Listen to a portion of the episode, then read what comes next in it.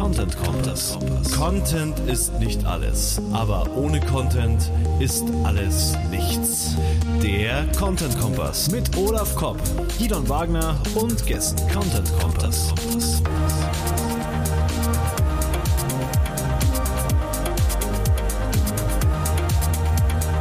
Content Kompass.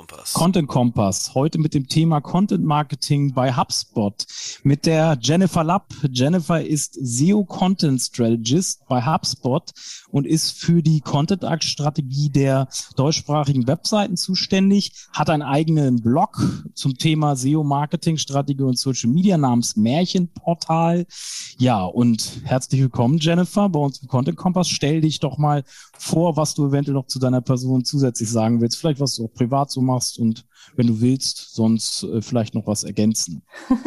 ja, danke auf jeden Fall, Olaf, für die Einladung. Ich freue mich sehr, dass ich ähm, heute hier sein darf und mal so ein bisschen aus der ähm, ja, aus, aus unserem Backend erzählen kann. Also ich bin seit äh, knapp vier Jahren jetzt bei HubSpot, habe damals angefangen im Content Marketing, bin auch, also ich bin wirklich komplett ähm, tief drin im Content SEO und ähm, bin nach äh, so einem Jahr, anderthalb Jahren im Dach Content Marketing rübergegangen ins SEO-Team und mache seitdem SEO für die ähm, deutschen Blogseiten, also Marketing, Vertrieb und Service-Blogs und zusätzlich natürlich auch für die anderen ähm, Webseiten, die wir haben, also www.hubspot.de etc.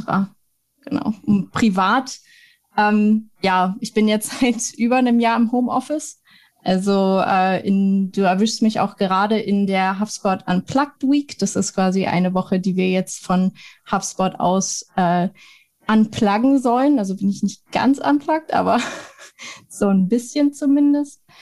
Genau, und ähm, das äh, Märchenportal, was du gerade angesprochen hast, ist tatsächlich gar kein SEO-Blog, sondern einfach ein, ein SEO-Projekt, was ich nebenbei mache. Und ähm, ich habe mich schon immer sehr für für Märchen und die ursprünglichen Märchen interessiert und da auf dieser Seite ähm, versuche ich quasi so ein bisschen ähm, Kontext zu schaffen, was, äh, was es mit dem Märchen auf sich hat, mit den einzelnen Figuren etc. und probiere in meinem eigenen HubSpot-Portal quasi einige Sachen aus, was Content SEO angeht und äh, eben verschiedene Themenstrukturen und kleine Tweaks und Tricks, genau. Was heißt das jetzt mit dem Märchen? Also ist Märchenportal jetzt ein Marketingblock oder ist es eher ein Märchenblog? Also du sprachst von ursprünglichen Märchen, geht es da jetzt eher um, oder versuchst du das miteinander zu verheiraten und da so eine Storytelling-Line draus zu machen, oder?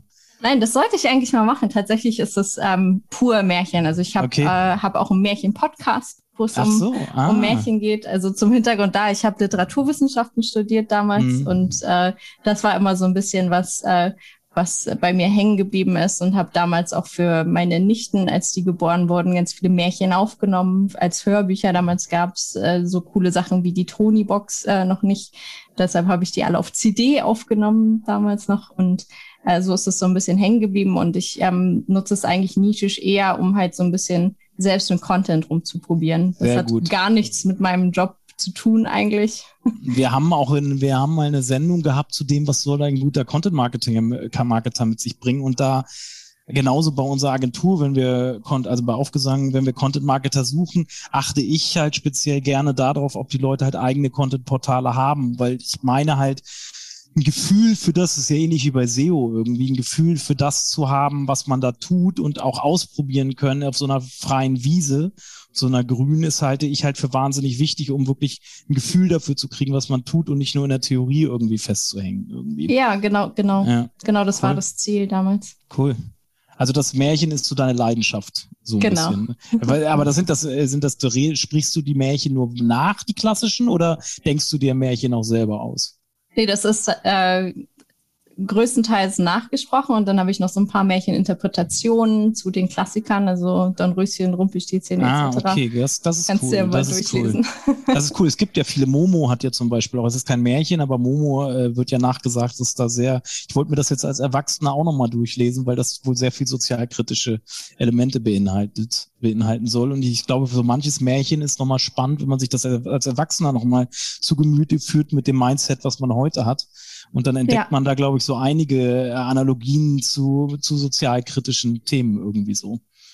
Ja, ja, auf jeden Fall. Okay, ähm, ja, ich würde gerne ein bisschen so bei den Fragen von der Meta-Ebene beginnen, also von der strategischen Ebene her. Mhm. Ähm, welche Ziele verfolgt ihr mit eurer Content-Marketing-Strategie? Oder vielleicht sagst du erstmal genau, was habt ihr euch bei eurer Content-Marketing-Strategie überlegt und welche Ziele habt ihr dann quasi daran getackert, so auf die ihr auch, die ihr auch versucht zu messen?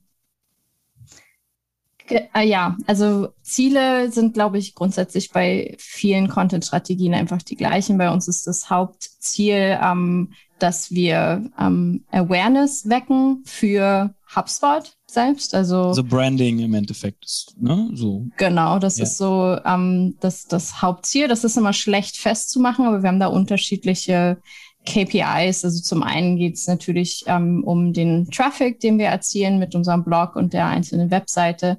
Und dann geht es natürlich primär darum, wie viele Leads generieren wir über unsere E-Books, über, über, über Webinare, über ähm, die einzelnen Events, die wir, die wir haben. Und dann natürlich auch für unsere kostenfreien Produkte, also das HubSpot CRM, ähm, das Free Email Marketing Tool, dass man sich da eben direkt äh, vom Blog zu dem Sign-up bewegen kann.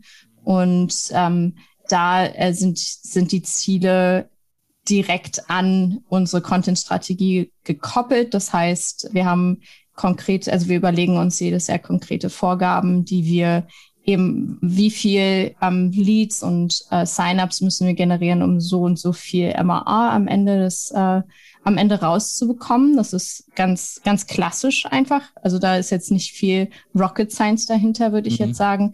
Wir sind nur sehr sehr ähm, Buyer Persona orientiert. Also wir haben ähm, bei HubSpot predigen wir ja schon immer dieses ähm, Persona ähm, Modell, dass man sich eben mhm. genau darauf einstellt, wer liest den Content eigentlich am Ende oder wer soll den Content am Ende lesen. Und das zieht sich eben durch die komplette Content-Strategie. Mhm.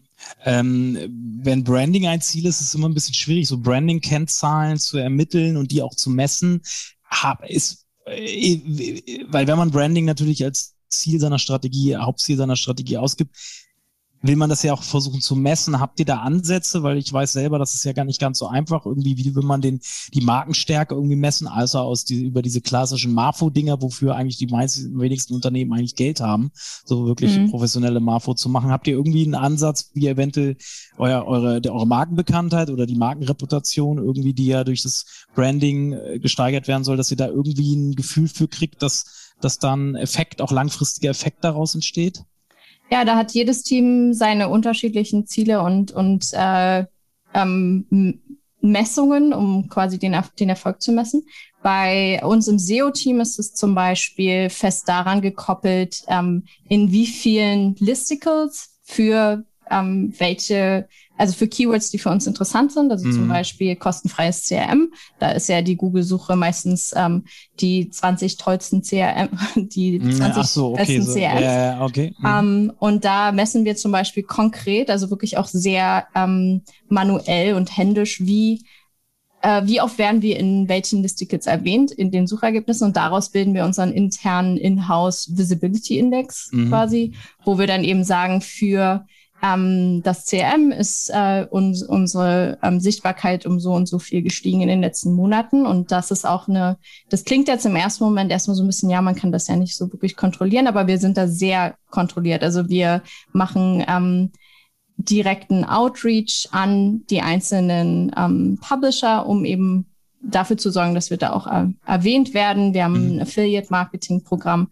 und das ist alles sehr streng an unsere ähm, Link-Building und SEO-Strategie gebunden. Also die Mentions, also Erwähnungen sind da eine Metrik. Äh, genau. Habt ihr irgendwelche Alerts? Ihr habt bestimmt dann irgendwelche Google Alerts auf eure Brands, Brandbegriffe ja. laufen und so und guckt euch an und macht wahrscheinlich dann irgendwie Site-Abfragen bei Google oder nicht Site-Abfragen, sondern Index-Abfragen bei Google äh, regelmäßig, wie oft da indexierte Inhalte mit eurer Brand irgendwie auftauchen so und wie die sich verändern Gen eventuell. Genau, der, der Sichtbarkeitsindex, den wir intern benutzen, ist tatsächlich auch konkret an Keywords gebunden und an die Top 20 Suchergebnisse, die da auftauchen und wie viele davon eben Listicles sind, also irgendwelche mhm. oder Erfahrungsberichte oder Review-Seiten und mhm. auf wie vielen davon wir erwähnt werden und tatsächlich auch an welcher Stelle. Also wenn wir jetzt das HubSpot CRM irgendwie an Position 19 von 20 haben, dann ist das ein geringerer Wert, der am Ende in unserem Sichtbarkeitsindex ähm, mhm. auftaucht, mhm. als wenn er jetzt an Position 1 auftaucht. Okay, cool. Ähm, dann würde ich jetzt gerne mal Stichwort Content-Distribution. Äh, wenn jemand Content produziert, will man es ja, will man ja auch verteilen, damit den auch möglichst viele Leute auch zu lesen und zu sehen bekommen. Also SEO hast du schon erwähnt, also Suchmaschinen klassisch äh, sind mhm. ein Distributionskanal, kann man ja da aber schon mal festhalten. Was habt ihr noch für Distributionskanäle, um euren Content zu verteilen? Ja, einige. Also wir, das ist alles in, in den einzelnen Teams verteilt. Also wir haben ein Social Media Team, was sich um die einzelnen Kanäle ähm, kümmert, wo eben auch unsere Blogartikel und E-Books etc. gestreut werden. Da geht's von LinkedIn zu Instagram über die wichtigsten Kanäle. Und dann natürlich auch ähm, direkt PR-Outreach an ähm, die jeweiligen Journalisten, damit wir in, ähm, damit wir eben mit, wenn wir jetzt zum Beispiel eine Studie veröffentlichen, dass die mhm. auch direkt verteilt wird. Und eines unserer größten Assets äh, ist tatsächlich der ähm, Newsletter von äh, unseren mhm. Blogs, wo wir eben mhm. einmal in der Woche für den Marketing-Blog und dann wöchentlich für den Vertriebsblog an unsere Abonnenten schreiben. Und da ähm, werden dann halt, wird der Content initial am meisten gestreut. Ähm, du hast gerade von Content Highlights, so nennen wir es bei uns. Also so eine Studie ist für uns so ein Content Highlight. Für einen Blogbeitrag, mhm. für einen Blogbeitrag lohnt es sich ja in der Regel nicht in Outreach zu gehen, sondern da muss ja schon ein bisschen mehr, irgendwie muss man ja schon ein bisschen mehr bieten. Äh, wie oft im Jahr produziert, versucht ihr solche, habt ihr so eine Vorgabe, wie viel Content Highlights ihr im Jahr produzieren wollt? Wir haben das, ähm, bei, bei uns ist das an Kernkampagnen geknüpft, weil wir ja ein internationales Unternehmen sind, haben wir für jeden Product Launch und für ähm, jede einzelne Kampagne ähm, eine globale Zusammenarbeit. Das heißt, für, für die, also wenn, wenn wir jetzt zum Beispiel sagen, wir, ähm, wir nehmen wir mal an, wir launchen das HubSpot CRM, dann ist das an eine globale Kampagne geknüpft, die eben bestimmte Studien hat, die bestimmte ähm, weitere Umfragen hat, die äh, ähm, eine Videokampagne, eine Social-Media-Kampagne, mhm. ähm, alles mögliche drumherum. Da wird Blog-Content dann dazu erstellt und das ist alles global an ähm, diese, an die Product Launches gebunden und da gibt's dann zum Beispiel thematisch für ähm, für jedes Produkt, was wir neu launchen, ähm, gibt's eine ähm, eine Product Campaign. Das kann zum Beispiel ähm, Big Data sein, das mhm. das thematisch zu unserem, was wir jetzt gelauncht haben, den Ops Hub, also Operations. Mhm ähm, was so ein bisschen Revenue Operations in, in, in Deutschland ist. Ähm, das ist dann äh, alles kon konkret daran gebunden, einfach um das so ein bisschen mehr in so einem diesen Regenschirm quasi zu haben, dass man ein, ein Deckthema hat, was alles so ein bisschen ummantelt. Und davon kann es pro Jahr dann, kommt halt drauf an, wie viele neue Produkte wir launchen und wo mhm. es Sinn macht. Das sind jetzt vielleicht so sechs, sieben Kampagnen, die wirklich so groß sind mhm. die dann auch global von allen ähm, mitbegleitet werden. Das ist spannend, weil ihr beginnt quasi beim Produkt. Oft ist es ja, äh, dass ihr es direkt ans Produkt. Manche beginnen ja bei den Zielgruppen und sagen, welche Themen könnten meine Zielgruppen interessieren und bauen da eventuell einen Content Highlight oder eine Content Marketing Kampagne drauf aus. Und ihr be beginnt da wirklich beim Produkt. Das ist ein guter Ansatz, denke ich, weil du, du die Verknüpfung dadurch schneller zum, zum, zum Sale dann im Endeffekt auch machen kannst. Ne? Also zu den, in der Customer Journey zu den äh, nachgelagerten Phasen so. Ja, genau. Wir haben ja auch ursprünglich ähm, das Produkt so geplant, dass da eine Zielgruppe da ist. Also ja, haben wir da ja, ja schon die Zielgruppendefinitionen mhm. schon da dran. Wir wollen aber möglichst ähm, holistisch in der ganzen Thematik sein, um eben dieses Produkt am besten vermarkten zu können. Mhm, mhm. Spannend. Ähm, ich habe so ein bisschen, ich verfolge euch, weil ich habe, ihr seid bei mir im Wettbewerbsmonitoring mit drin zu meiner eigenen Seite. Ähm, dort habe ich gesehen, dass ihr in den äh, letzten zwei Jahren extrem an Sichtbarkeit gewonnen habt, gerade mit eurem Blog. insbesondere. Und herzlichen Glückwunsch erstmal dafür. Aber da kommt der leider der kleine Zonk hinterher. Ihr habt durch ja. die zwei Updates irgendwie ordentlich auf den Sack bekommen. Äh, jetzt das Juni und Juli Update von Google. Ähm, vielleicht lässt du uns da mal, du bist ja selber auch SEO bei euch. Äh, was sind so deine ersten ähm, Erkenntnisse daraus, also was hab's, konntest du rauslesen? Erstmal, wie, wie, das, was konntest du aus diesem doch sehr beeindruckenden Sichtbarkeitsanstieg mitnehmen, aber ebenso auch durch den aus dem Sichtbarkeits, doch sehr radikalen Sichtbarkeitsverlust, äh, der euch ja eigentlich wieder fast äh, über ein Jahr zurückgeworfen hat, irgendwie jetzt. Aber konntest du da, ah, hast, du, hast du da schon irgendwie, irgendwie ähm, was mitnehmen irgendwie und, und Schlussfolgerungen für euch irgendwie ziehen? Was, was Google da wohl, äh, wir sind uns uns, denke ich, beide einig, dass das halt in dem Fall bei den Core-Updates ähm, Dinge sind, die wir nur schlecht beeinflussen können, weil Google halt irgendwas, was Google vorher sehr gut bewertet hat. Ich habe dasselbe Leid bei mir. Ich habe ja seit Dezember auch stark an Sichtbarkeit verloren äh, durch das letzte Update ist wieder ein bisschen gewonnen, aber äh, ich, also ich kann nur von mir sagen, ich bleibe da relativ entspannt, weil ich mir auch denke, dass Google das irgendwann auch wieder äh, anpassen wird, wenn so radikale Veränderungen, dass es da, dass Google sich irgendwo wieder in der Mitte einpendeln wird. Also dass man jetzt nicht wieder auf den alten Höchststand kommt, aber dass man aber auch wieder Teile des Verlusts wieder wegmacht bei Google, dann wieder Teile der Neugewichtung der Ranking-Faktoren meinetwegen äh, neu gewichtet und wieder zurückdreht, gegebenenfalls auch. Wie, wie geht, gehst du mit dieser Situation erstmal um? Siehst du das ähnlich oder versucht ihr wirklich aktiv, proaktiv jetzt davor zu gehen, weil ihr vielleicht bestimmte Sachen analysiert und äh, Hinweise gefunden habt darüber, so was, wie, wie ist so dieses ganze, die ganze Gefühlslage jetzt der aus den letzten, den Auf und Ab der letzten zwei Jahre? Ach, Gefühlslage, gutes, gutes Stichwort. Schön, du bist ja sehr tief in die Wunde eingestiegen, muss ich sagen. Ähm, ja, also ich gehe erstmal auf die letzten zwei Jahre ein und dann ähm, auf ja. das, was in den letzten zwei Wochen passiert ist. ähm, genau, also die letzten zwei Jahre waren halt so, dass wir unsere äh, Content-Strategie für den Blog radikal umgestellt haben. Also wir haben vorher ähm, vier bis fünf Beiträge in der Woche produziert. Die waren meistens, also entweder lokalisiert, da, da bin ich ganz ehrlich, vom äh, .com-Blog, was halt thematisch sehr interessant war für unser Publikum.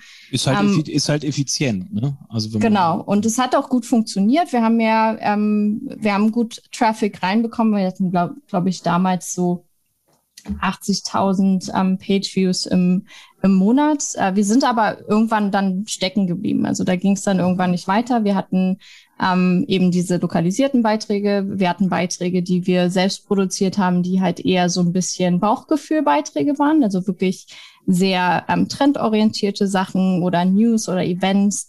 Dann ähm, sehr, sehr viele Gastbeiträge, wo du ja auch ähm, äh, Gastbeiträge produziert hast für uns. Ewig, ewig her. Sieben, sieben Jahre. ja, also das war auf jeden Fall äh, vor meiner Zeit bei HubSpot. Mhm. Ähm, der, der geht übrigens noch sehr gut, der Gastbeitrag.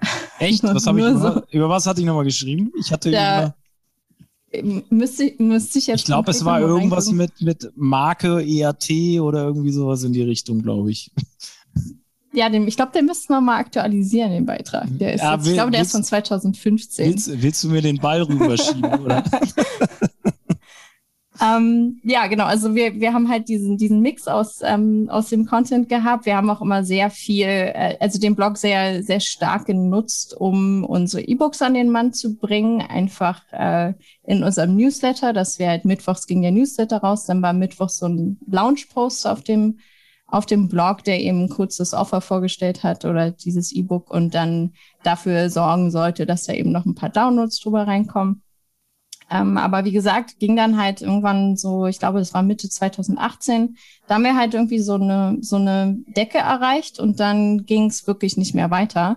Und haben dann halt gesagt, ähm, wir müssen zum einen unsere Content-Strategie darauf fokussieren, dass äh, wir zum einen mehr produzieren, zum anderen aber auch wirklich zielgerichteten Content, also nicht mehr diesen ähm, Content, der eben, der an sich ja gut funktioniert, aber der ähm, dann einmal kurz einen Peak bekommt, weil er im Newsletter war oder weil er mhm. auf Social Media war und dann halt irgendwo in der Versenkung verschwindet, was halt einfach mega schade ist für, für Content, weil der, weil wir ja sehr viel Zeit investieren in, äh, in unsere Beiträge. ähm, deshalb haben wir eben gesagt, wir stellen die Strategie komplett auf suchmaschinenoptimierte Beiträge um und haben den Blog so ein bisschen umfunktioniert in äh, so einen Ratgeber. Ja gut, um, ähm, vielleicht, weil das ich, ich, ich bei Suchmaschinen optimiert klingt immer so, denkt man sofort wieder an SEO-Text. Ich würde es echt, ich würde es lieber schöner äh, fokussieren, nachfrageorientierte äh, das ist, Inhalte, das weil, merken, weil ja. wir orientieren, wir orientieren uns ja nicht daran, äh, das ist ja die klar, müssen wir dann aber am, am Anfang ist ja das Potenzial, was du analysierst, um dann zielgerichtet dafür die Themen, die Nachfragepotenzial haben, zu Content zu produzieren. Und das ist, äh, natürlich ist der dann Suchmaschinen optimiert, aber das ist ja nur der ja. zweite, die zweite. Also ich finde, es ja. klingt schöner, Nachfrage äh, orientierte Themen und Inhalte zu, zu, äh, zu Content Assets zu schaffen, weil Assets ist ja auch ein schönes Wort, weil ja. Assets äh, sagt ja auch ganz klar aus, äh, dass das nachhaltig ein nachhaltiges Investment ist, was auch nachhaltig am besten über Jahre halt stetig Traffic auf die Seite bringt. Ne? Ja, genau. Und wir haben ja, wir haben ja vorher viel Thought Leadership produziert, viele ja. Studien und wir machen das immer noch. Mhm. Wir haben jetzt nur den Fokus eben auf Nachfrageorientierung, mhm. so wie du das mhm. schon gesagt hast, gelegt. Und da äh, gehen wir halt wirklich konkret. Einmal im Quartal erstelle ich einen riesen Report, wo ähm, 200 Themen drin sind, die eben relevant sind für unsere Buyer-Persona, für unsere Produkte, für den, den Blog und unsere Leser. Und da ähm, gebe ich konkret an alle Autoren schon Anweisungen, wie sieht die, wie sieht das Suchergebnis dazu aus, worauf, ähm, was müssen wir tun, um unseren Content besser zu machen, mhm. als äh, eben das, was gerade in den Suchergebnissen angezeigt wird. Mhm. Da kann genau. ich vielleicht ergänzen, also die Strategie, ich habe ähnlich, also ich habe ähnlich gute Erfahrungen, aber jetzt auch seit Dezember dann wieder ernüchternde Erfahrungen gemacht. Ist, ich habe, äh, weil du es ja gerade erwähnst, mein Thought Leadership Content habe ich in den Blog verortet und alles, was SEO Einsteiger und die großen Marketing und und und äh, alle Marketing-Keywords und alles, was mit Online-Marketing die Keywords zu tun hat, die hochvolumigen, habe ich halt im Glossar verortet und das ist halt der SEO-Content, der ranken mhm. soll so. Weil Thought Leadership bringt halt den Buzz und die Links und der, der ist andere, die anderen Dokumente sollen halt die Rankings bringen. Also habe ich es wirklich auch getrennt damals und damit habe ich äh, seit 2017 auch extremst gute Erfahrungen gemacht. Allerdings jetzt habe ich das Gefühl, dass seit Dezember da Google irgendwas nicht mehr so gut dran findet, beziehungsweise dieses, dieses System, was jahrelang sehr gut funktioniert hat, so vorzugehen, nicht mehr so funktioniert, wie es früher funktioniert hat.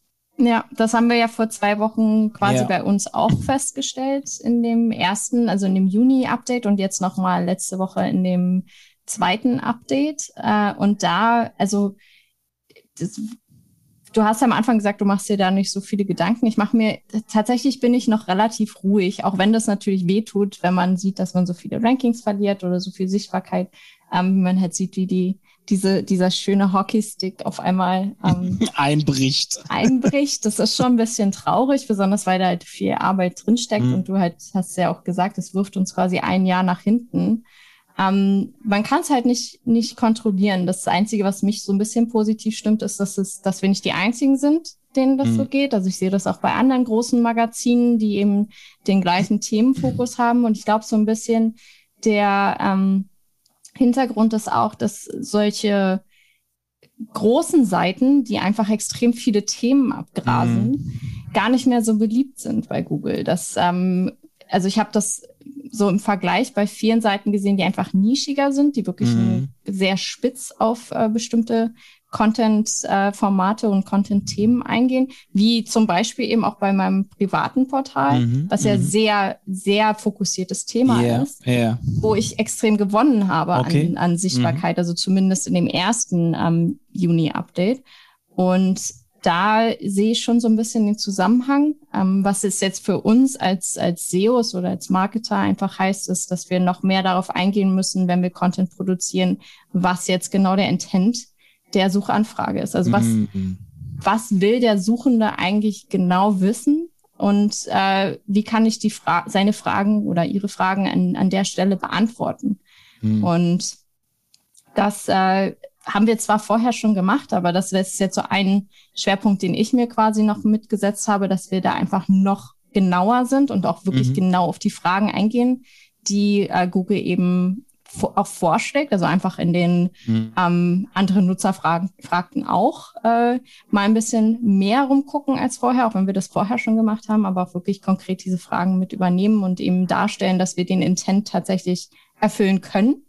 Mhm. Ähm, ja, das ist so mein, mein größtes Takeaway, glaube ich, von diesem Update. Und ja, ich, ich hoffe, dass, äh, dass das dann im, am Ende wieder belohnt wird und das wieder ein bisschen aufgeräumt wird. Ich glaube auch, du hast jetzt zwei Themen angesprochen. Einmal so dieses Verwässern, wenn man zu breit wird in den Themen, dass man so seine Nischen-Spezialistenrolle, Expertenrolle irgendwie so ein bisschen verliert, weil man zu breit wird. Und auf der einen Seite dieses Search-Intent-Thema, was ich auch für wahnsinnig ausschlaggebend bei diesem Update halte, das hatte ich ja in meiner äh, Analyse vom äh, Core-Update vom Dezember auch geschrieben, dass ich glaube, dass Google dort noch genauer den Search Intent inzwischen feststellen kann und nicht so grob nur noch nach Informational, Transactional, Navigational und mhm. Brand äh, einsortiert, sondern sich ganz genau anguckt, will da jemand eine Was ist Frage beantworten, also eine Einsteigerfrage, also ist er Einsteiger, wenn er danach sucht nach dem einen Keyword oder ist er eigentlich schon so weit, dass er zum Beispiel eher ein How-To haben will und mhm. ähm,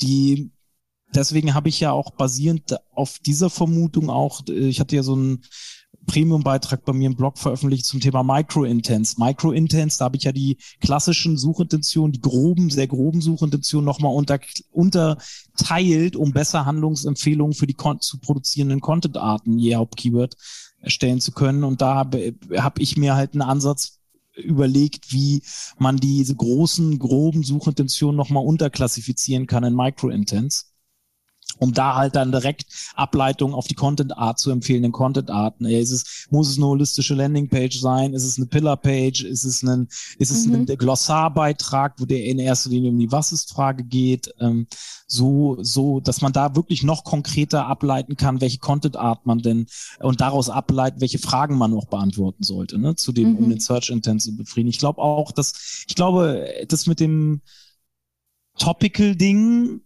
ähm, meine ich auch gesehen zu haben, dass das, das ERT-Thema halt dann auch wieder reinspielt. Das sagt ja Google selber, dass das auch mal großer Teil der Core-Updates ist. Und der Search Intent. Ich glaube auch, dass sich genauso wie du, dass diese beiden Felder genau die bestimmenden Themen dieser Core-Updates sind. So.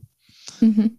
Und ja, das ist. Äh, und aber dann nochmal zu der Hoffnung, ne? Also ich sehe das, was ich halt sehe in den SERPs aktuell, ist, ist das einfach qualitativ, qualitativ nicht hochwertiger Content äh, Gewinner zu den Gewinnern gehört und wirklich qualitativ gute Marktbegleiter wie ihr, wie Wright etc., wie eventuell auch meine Seite, dass die an Sichtbarkeit nach meiner Meinung von der Qualität der Inhalte zu Unrecht so an Sichtbarkeit verlieren. Und das ist für mich eigentlich immer ein Zeichen, dass Google da irgendwann auch nochmal wieder zurückdrehen wird.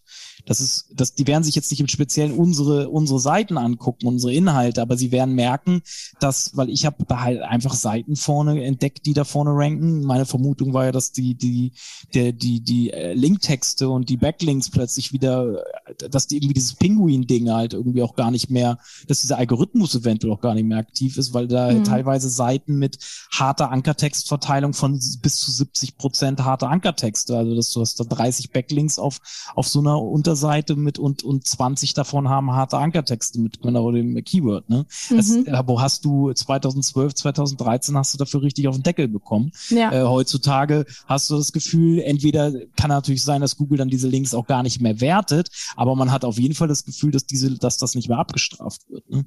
Ja. Ich und hatte das, auch das Gefühl, dass ähm, genauso wie du das gesagt hast, dass da viel Content, also ich will jetzt nicht sagen, dass unser, also wir stecken schon viel ähm, Gedanken und viel Geld in, in unseren Content. Mhm. Also wir versuchen den so hochwertig wie möglich zu machen. Aber ich habe das auch bei ähm, Content-Wettbewerbern gesehen, die ich als sehr hochwertig einschätze. Okay ähm, dass die auch sehr eingebrochen sind. Ja, genau, das meinte ich halt. Ne? Variety, ja. ihr, Wright ist, machen ja auch einen guten Job da mit ihrem Glossar. Und die hatten auch ja. in der Vergangenheit in den letzten Jahren große Erfolge und haben ihre Sichtbarkeit. Ja. Da hat das System auch funktioniert halt. Ne? Und äh, aber irgendwie, ich glaube, ich glaube, dass wir in einem, in einem halben Jahr zum Jahreswechsel werden wir wieder ganz andere Sichtbarkeitshöhen haben, als äh, unsere Seiten das jetzt aktuell haben. So.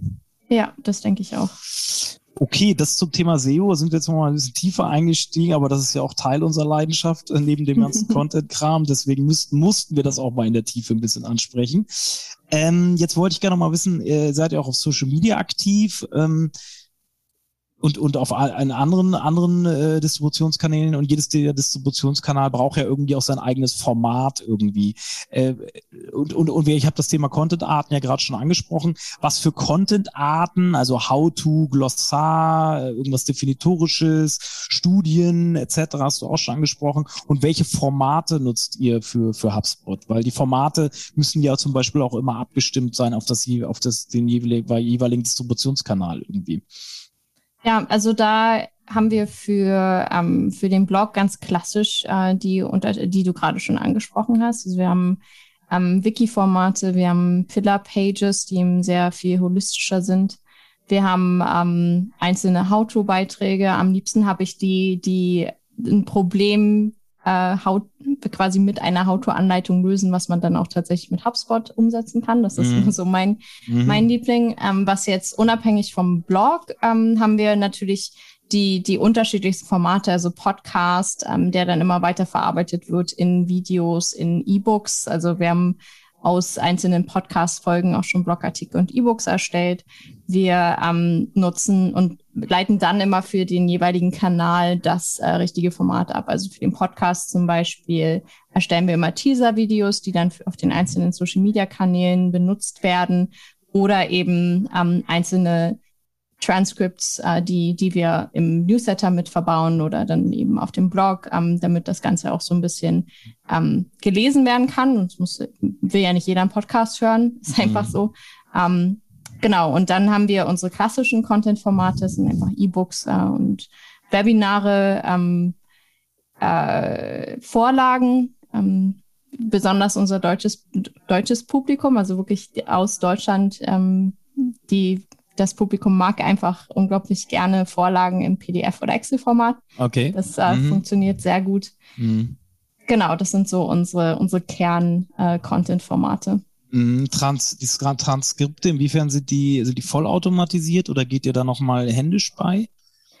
Äh, Teil, Teil. Also wir äh, versuchen äh, den, den Großteil automatisiert zu machen, aber wir gehen natürlich über alles nochmal händisch drüber, einfach wenn man so ein bisschen den Anspruch hat, dass dann da automatisiert nicht so ein Blob rauskommt, sondern ähm, mhm. das auch tatsächlich lesbarer Darf ich, darf ich fragen, was ihr nutzt für das Transkribieren? Also ihr im ersten Aufschlag dann und dann, was habt ihr da für ein äh, Software das, im Einsatz? Das kann ich dir gar nicht beantworten, okay. weil das mhm. das Podcast-Team macht.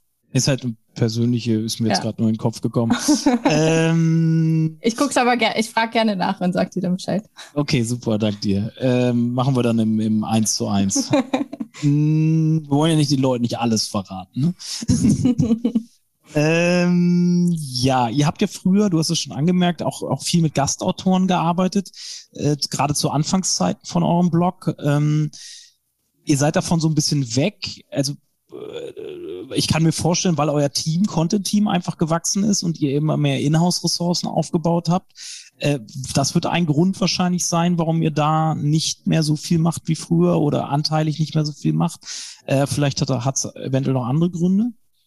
Ähm, das ist schon tatsächlich der Hauptgrund, den du gerade mhm. angesprochen hast. Also wir sind in den vier Jahren, die ich jetzt bei HubSpot bin, von zwei Dachmarketern auf, ich glaube, inzwischen sechs äh, Dachmarketer an, angestiegen. Also ihr habt, ein, ihr habt ein Team aus sechs Content-Verantwortlichen äh, alleine für euren deutschen Blog. Äh, für, für die für die deutsche das deutsche Marketing quasi. Ja, also da okay. ist mhm. ähm, da ist sehr sehr sehr viel mehr als nur der Blog. Ähm, für den für den Blog alleine sind wir jetzt zu zu dritt, also mhm. wo wir wo wir uns um alles äh, SEO-seitig um die einzel die ganze Redaktion plus die ähm, historische Optimierung. Also wir legen sehr viel Wert darauf, dass der Content, den wir live haben, dass der auch regelmäßig aktualisiert wird. Wer produziert den Content? Also wer macht wirklich das Text, also Content-Erstellung, Content-Produktion? Das machen wir in-house und das ähm. kommt drauf an, was es für ein Thema ist. Mhm. Ähm, aber der Großteil läuft über, über uns in-house. Also, aber seid ihr drei dann auch daran beteiligt? Kommen da noch Leute dazu, von denen, die du eben genannt hast? Also hast du jetzt bei den sechs Marketing-Leuten gehören da die Content Creator auch mit dazu? Oder sind die nochmal ein eigenes Team? Nee, da sind noch mal ein paar, äh, ein paar ah, andere okay, mit dazu. okay. Also, also Genau. wie groß ist dann das Team mit dem ganzen Leuten, die sich, die drei, die du eben genannt hast mit dem Content, die sich ja auch ein bisschen um Distribution und zu kümmern und, und die Content Creator? So groß ist das gar nicht. Also ich glaube, dann sind wir so zehn vielleicht. Naja, es ist Also schon, das wechselt immer, weil wir natürlich auch ähm, Studis und, und, und Freelancer mit dabei haben, die, ähm, die Mhm. da mitmachen. Deshalb äh, kann, kann man diese Zahl schlecht festlegen. Aber wir sind, sagen wir mal ähm, um die zehn.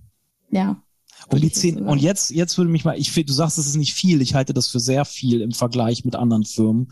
Weil wenn man bereit ist, zehn per äh, Mitarbeiter zu beschäftigen, nur, die sich nur mit, äh, mit Content und alles, was da dran hängt, eben äh, zusammenhängt. Jetzt, jetzt wäre mich ganz nochmal interessieren, nur mal als Benchmark, wie viel seid ihr insgesamt, die sich um HubSpot.de oder um die deutschsprachige HubSpot-Geschichte Welt kümmern? Also nicht nur Content, sondern alle. Ich würde gerne meinen Das ist- Anteil sehen. das ist alles. Da ähm, HubSpot ist ja eine pure Content-Maschine, wenn du so willst. Unser ganzes Yeah. Marketing baut darauf auf, dass wir ähm, uns mit, mit Content beschäftigen. Das für alle Buyer-Personas. Das heißt, unser Marketing-Team ist eigentlich ein Content-Marketing-Team. Also da ist jetzt kein, ähm, für, für die deutschsprachigen Seiten ist da, da ist nichts weiter dahinter. Und das Produktmanagement liegt ja eh dann drüben in US irgendwie Genau. und davon nehmen das ist, das ist krass. Also und dann die, unter dem Aspekt sind diese zehn Leute sehr viel. Du sagst ja selber gerade, 100 Prozent eigentlich äh, beschäftigen sich bei euch mit Content und für euer Marketing ist eigentlich nur Content Marketing.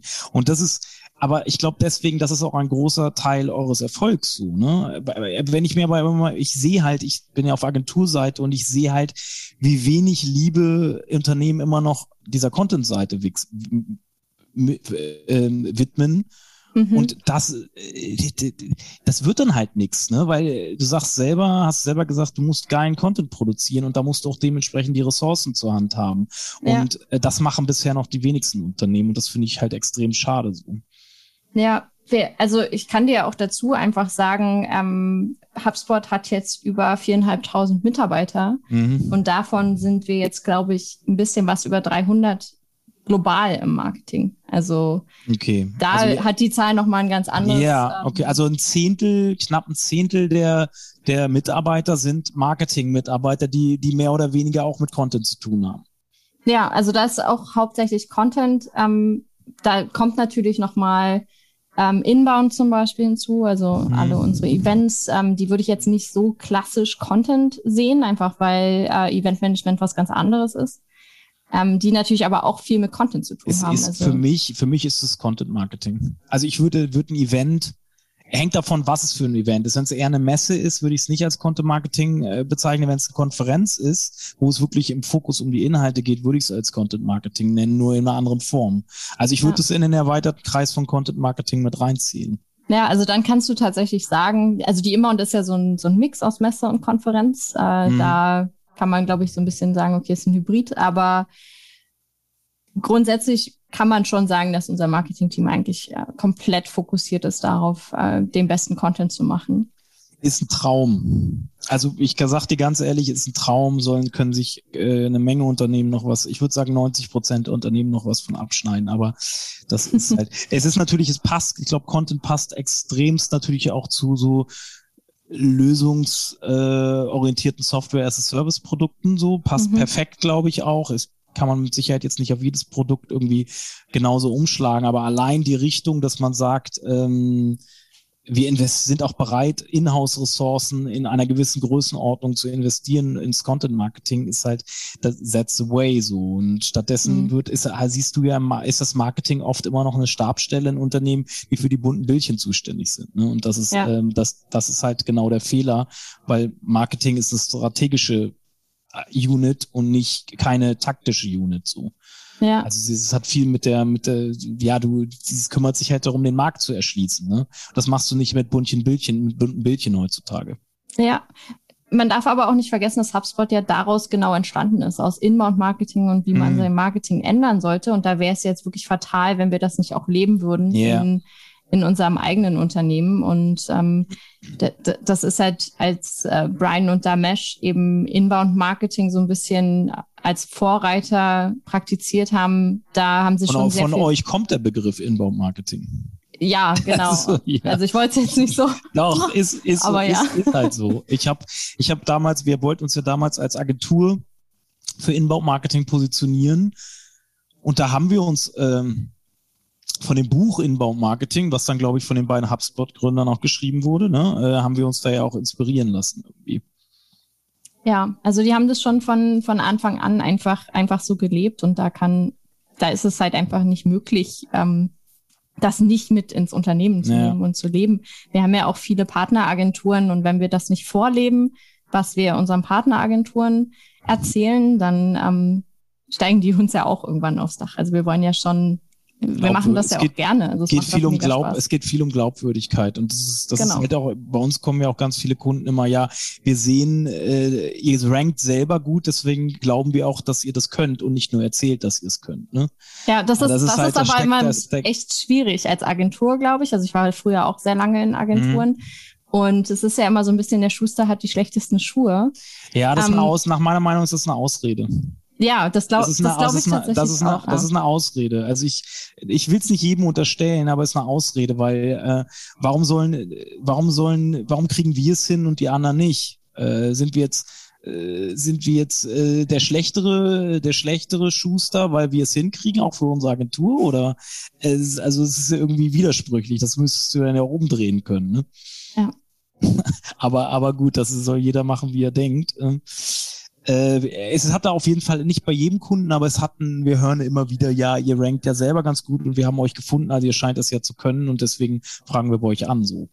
Ja. Also es gibt, ist halt schon, was Reputation und Vertrauen angeht, eine wichtige Sache, dass man auch selber das äh, äh, praktiziert, was man predigt. Ne?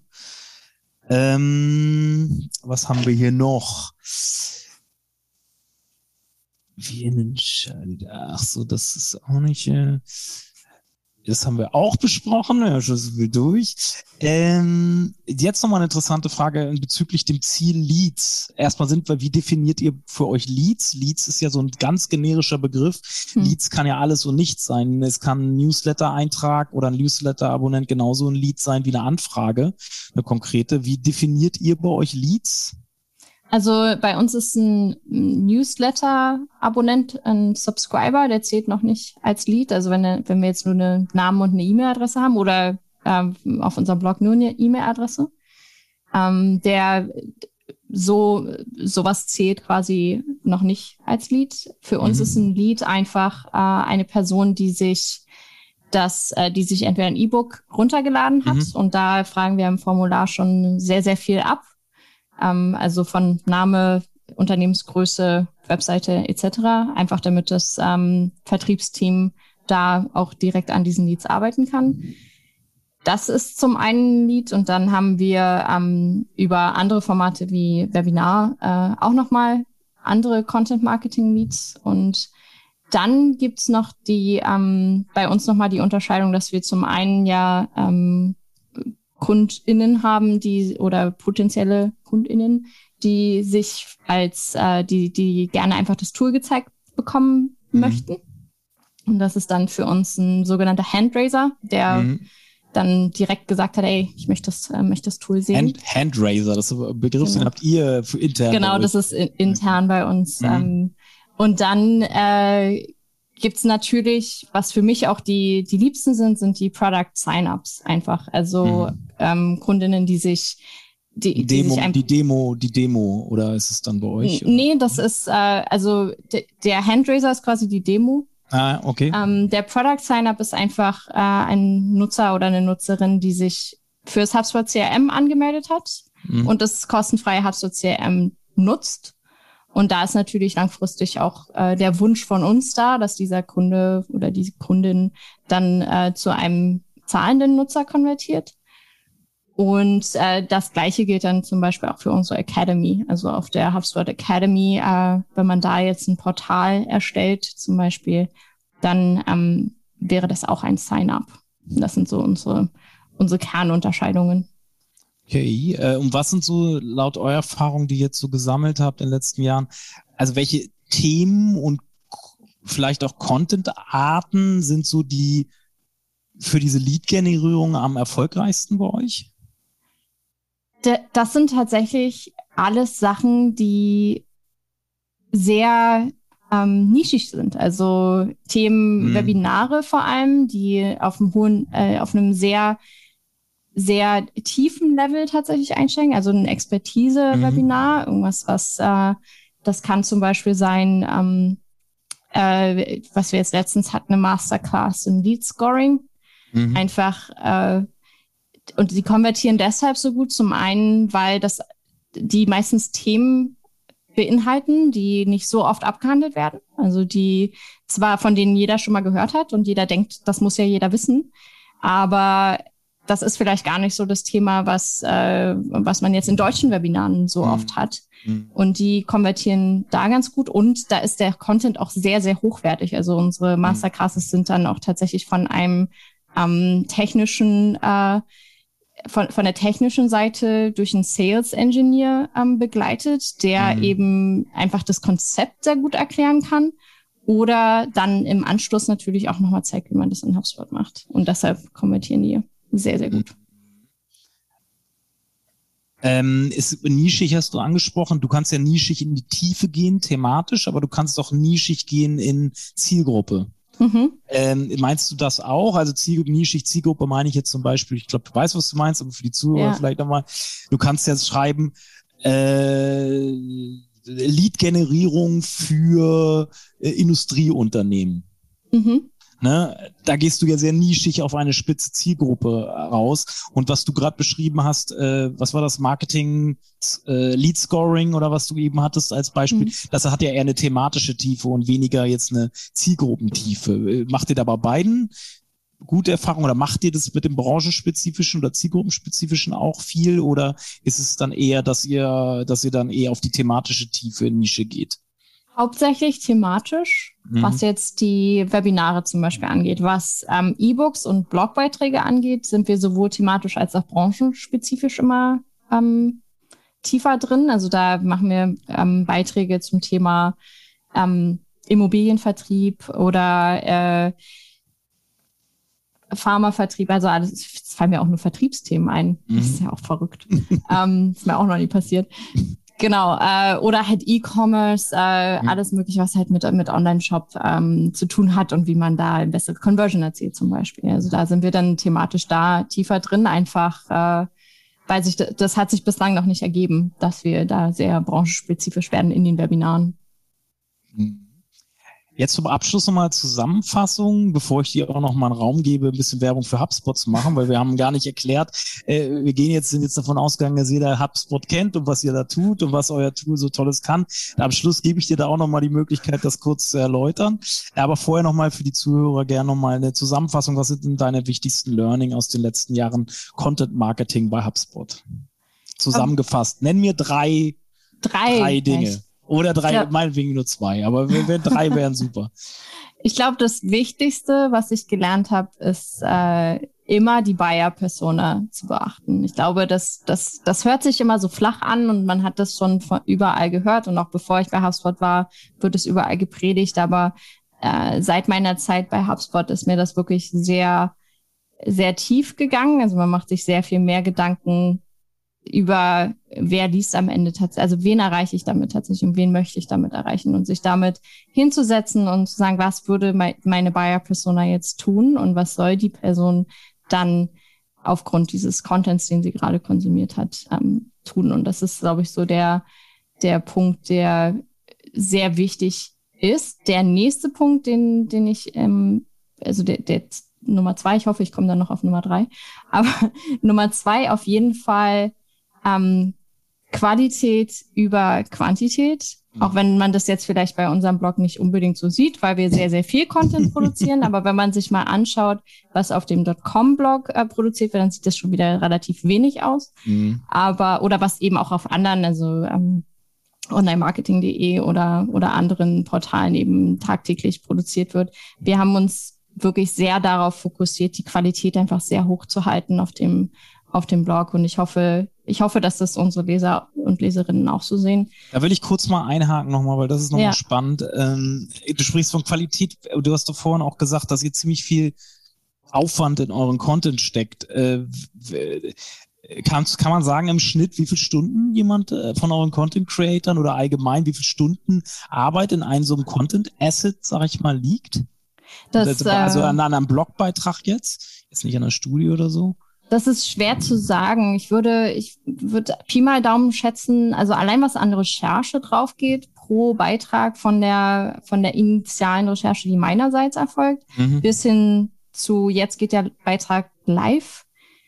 Das sind, also, ich weiß nicht, das sind bestimmt so 15, 20 Arbeitsstunden, die da in mhm. einem Beitrag drinstecken. Dann hängen wir mal einen Stundensatz von 100 Euro ran, dann sind wir bei, sind wir bei, ja, dass man ein Gefühl einfach dafür kriegt. Da sind wir mhm. bei, weil wir als Agentur haben halt auch immer, äh, immer wieder den, die Diskussion, dass Content zu teuer ist. Aber wir sprechen hier dann mal einfach mal von, sagen wir, einen internen Stundensatz von 80 Euro, sagen wir mal, dann sind wir bei 80 mal wie viele Stunden hast du gesagt? 15 bis 20 Stunden hast du gesagt? Dann ja. ja jetzt, glaube 1000 bist du bei 1200 bis 2000 Euro für so einen, für so einen Blogbeitrag, ne? Und das muss den Leuten, glaube ich, und den Unternehmen mal klar werden, dass es das aber auch Schluss auch wert sein kann, wenn man es richtig macht, ne? Ja, also du musst auch dazu rechnen, ich habe jetzt auch die äh, Einpflege ins CMS und sowas und ja, die Bildrecherche alles, etc. Ja, ja, alles komplett mit einberechnet. Mhm. Aber man kann halt auch nicht davon ausgehen, ich habe das auch früher oft gehört, als ich noch in der Agentur war, dass, na komm, wir gehen einfach zu Textbroker oder Fiverr mhm. und lassen uns den, den Content schreiben. Das kann man machen und da ist vielleicht auch guter Content bei. Aber ist der dann tatsächlich zum einen auf die Buyer-Persona, was ich gerade schon erwähnt habe, ausgerichtet? Hat der ähm, Autor tatsächlich die Recherche gemacht, die da eigentlich hinterstecken sollte? Und also ja, ist, hat der Autor daran auch was verdient? Weil wenn, also das, das ist immer so meine große Frage, wenn ich dann sehe, du kannst bei Textbroker einen 1500 Zei äh, Wörter Beitrag für 40 Euro kaufen. Da mhm. frage ich mich immer, also, Wer verdient was? Also ja, ja, richtig. Ich weiß, was du meinst. Ja. Fragen wir uns auch tatsächlich immer wieder, weil äh, irgendwie äh, ist, äh, muss man da schon fast Mitleid haben. Ne? Also das ist. Ja, ich weiß auch nicht, ob ich das unterstützen Tage, wollen Tagelöhner, würde. Tagelöhner sind das. Ähm, ja. Texttagelöhner. Ähm, du hast es angesprochen. Jetzt, ich, ich, mir kommen ganz viele Fragen. Noch eine will ich noch mal stellen, bevor wir vielleicht zu einem eventuell Punkt drei noch kommen die Verteilung, du hast es von 15 bis 20 Stunden gesprochen. Vielleicht kannst du noch mal sagen, die anteilige Verteilung zwischen Konzeption, Produktion und Distribution. Dieser, um, dieses, dieses Aufwands. Kannst du da, würdest so rein Gefühl, das musst du jetzt nicht erhoben haben, aber rein vom Gefühl her. Ah, da bin ich, glaube ich, ein ganz schlechtes Beispiel oder wir bei HubSpot, weil ähm, wir ja auch immer predigen, es soll mehr Zeit in die Distribution gehen als in die ähm, tatsächliche Erstellung. Das ist bei uns nicht so. Mhm. Ähm, das liegt aber auch einfach daran, dass wir die Content-Planung äh, stark fokussiert haben in den, in den also letzten Jahren und da man kann den vielleicht da kurz noch, also SEO ist ja gezählt ja auch, sowohl SEO ist halt so ein bisschen Ausnahmefall, weil SEO ja. sowohl bei der Konzeption als auch bei der Distribution eine Rolle spielt. Also da wird die, gerade bei SEO wird ja schon in der Konzeption die Distribution mitgedacht oder sollte mhm. eh immer, egal, unabhängig vom Kanal passieren. Äh, deshalb kann man das mit Sicherheit auch nicht ganz klar voneinander trennen. Dann lassen wir jetzt mal die Distribution raus und sagen äh, Verteilung zwischen, äh, wie viel, wie verteilen sich diese Stunden auf Konzeption und Produktion? Ich würde ich würde sagen 60, 40, also 60 die Planung mhm. und, und 40 die tatsächliche Erstellung und, und Einpflege. Mhm. Das klingt jetzt vielleicht, ich hoffe, dass mein, mein Editor-in-Chief vom, vom deutschen Blog jetzt nicht zuhört, aber äh, die, also die Planung ist schon, ist schon der, der größte Teil und da zählt ja auch rein, äh, wann, wie, wo was live geht und äh, was, äh, wie der Beitrag aussehen soll, welche Referenzbeiträge habe ich, wo soll der Autor recherchieren. Ich will ja auch, weil wir so viel auch in-house produzieren oder eben mit Freelancer-Autoren oder da, ich will ja auch, dass, dass da der Aufwand in der Produktion möglichst gering ist. Das heißt, ähm, ich gebe da schon sehr, sehr viel mit an die Hand in der Contentplanung. Jetzt muss ich kurz nochmal nachhaken, weil du gesagt ihr, ihr arbeitet auch mit externen Content-Produzenten. Also nur mit, mit ähm, Freelancern, die, die äh, bei uns. Und, äh, die, die ihr beschäftigt. Gibt es da eine Regel, was ihr intern produzieren lasst und äh, von euren internen äh, Creatoren und was von den externen? Wie entscheidet ihr das? Ähm, das entscheide, äh, entscheiden wir je nach Expertise. Okay, also, alles klar. Das kommt einfach drauf an. Vom Thema, das Thema genau, entscheidet ja. dann im Endeffekt, okay. Ja. Ähm, jetzt dein Slot. Was macht HubSpot so toll? Äh, warum sollten sich unsere Zuhörer mal mit dem, mit dem Thema äh, seht ihr euch als Marketing-Automationslösung oder wie würdet ihr euch bezeichnen? Also erstmal da. Wir sind eine, angefangen und dann kannst du gleich die Überleitung machen zu deinem, zu deinem äh, Werbeslot. Ich, oh Gott, ich, ich glaube, die ganze Folge war schon so ein bisschen HubSpot-Werbeslot, deshalb will ich da gar nicht so tief eingehen. Wir sind ja sehr, ähm, wir sind ja immer sehr verhalten, was so eine, ähm, so eine Slots angeht. Aber grundsätzlich ist HubSpot ja nicht mehr nur eine Marketing-Automatisierungssoftware, sondern eine komplette Plattform. Äh, womit ich zum einen alles automatisieren kann. Also es gibt ein CRM, äh, als CRM-Lösung für vom Startup bis zur, zur Enterprise-Lösung. In, und in dieser CRM-Plattform ähm, befinden sich eben Marketing-Lösungen, also zum einen E-Mail-Marketing, CMS, äh, das äh, E-Mail-Marketing habe ich schon gesagt, Blog, ähm, die ähm, einzelnen Workflows, äh, die ich gerne haben möchte, dann kann ich, äh, also was ich zum Beispiel persönlich auf meinem privaten ähm, Portal unbedingt noch umsetzen möchte, ist äh, ein Live-Chat oder eine, mhm. ein Chat, Chatbot, was ähm, zum Beispiel auch zum Free CRM gehört. Also das kann ich kostenfrei nutzen. Und dann ähm, kommt da noch dazu, weil wir einfach Unternehmen komplett im Wachstum begleiten wollen, zählt da auch eine ähm, Kundenservice-Software mit dazu, wo ich eben komplett meine ganzen Support-Anfragen in HubSpot handeln kann und dann eben mit dem CRM verknüpft direkt sehen kann, was hat der Kunde oder die Kundin an welcher Stelle gemacht und wann haben sie uns kontaktiert. Und äh, seit kurzem kommt dazu auch, dass ähm, die Operations ähm, Software, wie sie bei uns heißt, wo ich eben noch ähm, konkrete Revenue ähm, Operations handeln kann. Genau, oh. so viel zum Werbespot. Okay, so, Dankeschön, Jennifer. äh, wer sich übrigens fragt, gefragt hat, wo ist Gidon? Where the hell is Gidon? Gidon ist heute leider verhindert. Ich sitze, äh, das war jetzt Content Kompass mit Jennifer Lapp, diesmal aus mit mir, ohne Gidon. Nächstes Mal wird Gidon wieder dabei sein. Ich sitze gerade in Bilbao, Nordspanien. Du sitzt, Jennifer, in... In Berlin in Berlin. Also von uns beiden Grüße an euch aus Berlin, aus Bilbao. Wir freuen uns auf die nächste Folge. Danke, Jennifer, Vielen dass du bei Dank. uns warst. Und ja, nächstes Mal wieder mit Gidon und wieder aus Deutschland oder vielleicht Portugal. Mal sehen. Dankeschön. Tschüss. Danke. Ciao. Alles, aber ohne Content ist alles nichts. Der Content Kompass mit Olaf Kopp, Gidon Wagner und Gästen. Content Kompass. Content Kompass.